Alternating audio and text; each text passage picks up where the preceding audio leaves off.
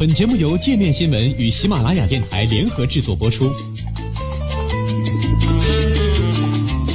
界面新闻五百位 CEO 推荐的原创商业头条，天下商业盛宴尽在界面新闻。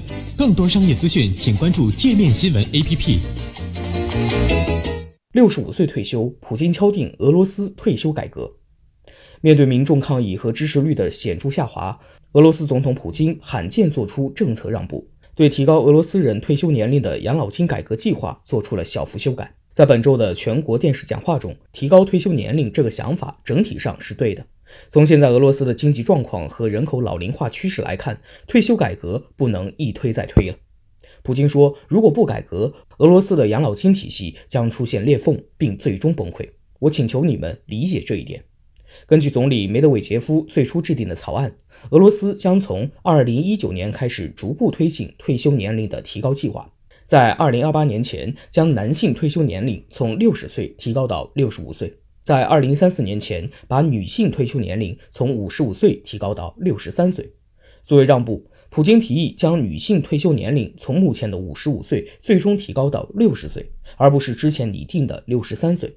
但男性退休年龄仍将从目前的六十岁提高到六十五岁。普京说，之所以这样修改，是因为女性在俄罗斯社会中扮演着重要角色。普京指出，女性不仅工作，而且通常她们还是整个家庭的支柱，承担着关心家庭、教育子女、照顾孙辈的任务。对他们退休年龄的提高额不应超过男性。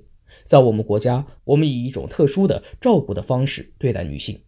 由于过去几年油价大跌以及来自西方国家的制裁，俄罗斯经济近些年一直不景气，再加上苏联解体后人口出生率急剧下降。俄罗斯预料将在未来几年面临人口危机。另外，卢布贬值也大大降低了俄罗斯普通民众的购买力。所有这些因素都给该国的养老金体系造成了压力。俄罗斯政府选择在六月十四号最初公布了提高退休年龄的计划。当时正是俄罗斯世界杯开幕式，国内大部分民众的注意力都在足球赛事上。自那以后，俄罗斯多地爆发了不少反对改革的抗议示威。普京最大的反对者纳瓦利内还呼吁在九月九号举行全国范围的示威活动。本月二十七号，纳瓦利内因七个月前疑似未经批准的抗议活动被捕入狱，刑期三十天。关于养老金改革的提议已经影响到了普京的支持率。虽然普京此前曾表示不喜欢提高退休年龄的计划，也一直试图将自己与这项不受欢迎的议案隔离开来。暗示总理梅德韦杰夫在起草议案中扮演的角色，但俄罗斯人明白，任何政策上的变化没有普京的首肯是不可能发生的。莫斯科独立民调机构列瓦达中心的调查显示，普京总统的支持率从2015年6月时百分之八十九的高点跌落至七月时的百分之六十七，创下克里米亚事件以来的最低水平。全俄社会舆论研究中心七月公布的另一份民调显示。普京的支持率从五月中旬的百分之八十点三降至百分之六十三点四。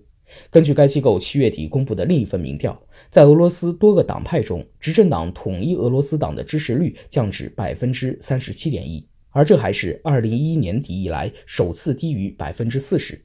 今年一月，该党支持率在总统大选前还高达百分之五十三。老一辈俄罗斯人多是普京的坚定支持者。他们经历了普京治理下养老金逐步增加的历程，并享受了他们眼中普京给经济带来的稳定。但许多反对提高退休年龄的人称，他们怀疑自己是否能活到退休领取养老金的那一天。在俄罗斯，男性平均寿命为六十七岁，女性为七十八岁。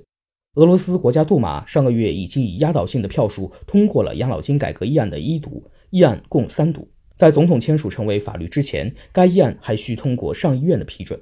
这是俄罗斯自二十世纪三十年代初期以来首次上调退休年龄。